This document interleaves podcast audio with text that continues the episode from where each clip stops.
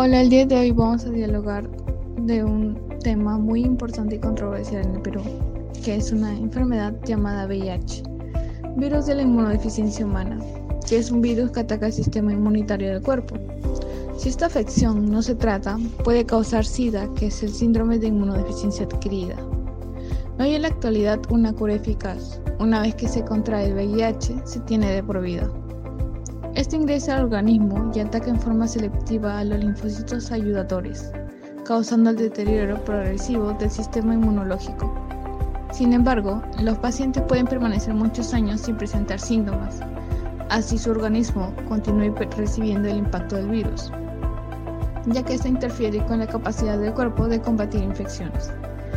Hoy en día, el VIH-Sida es una emergencia sanitaria mundial de una enfermedad crónica sin embargo, gracias a los avances farmacológicos, nos permiten mantener y prolongar la sobrevida, disminuyendo la aparición de infecciones oportunistas y mejorando notablemente la calidad de vida de las personas infectadas. Las personas pueden contraer o transmitir el VIH solo a través de actividades específicas, como el sexo o el uso de drogas inyectables. El VIH solo se puede transmitir en ciertos fluidos corporales de una persona que tiene el virus.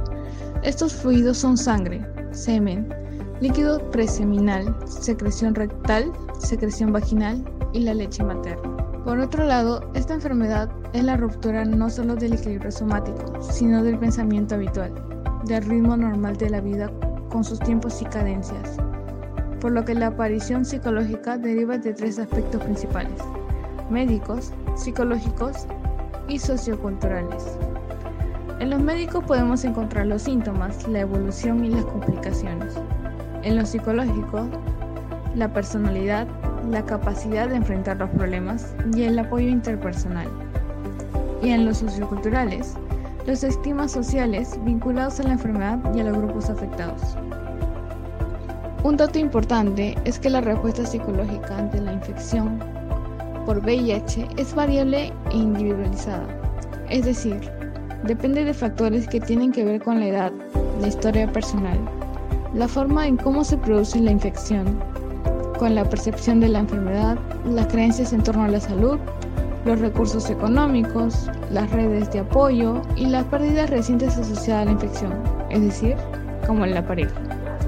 Finalmente, un consejo para reducir su riesgo de infección por el VIH Use condones correctamente cada vez que tenga relaciones sexuales. No se inyecte drogas. Y si lo hace, use solamente un equipo de inyección y agujas esterilizados.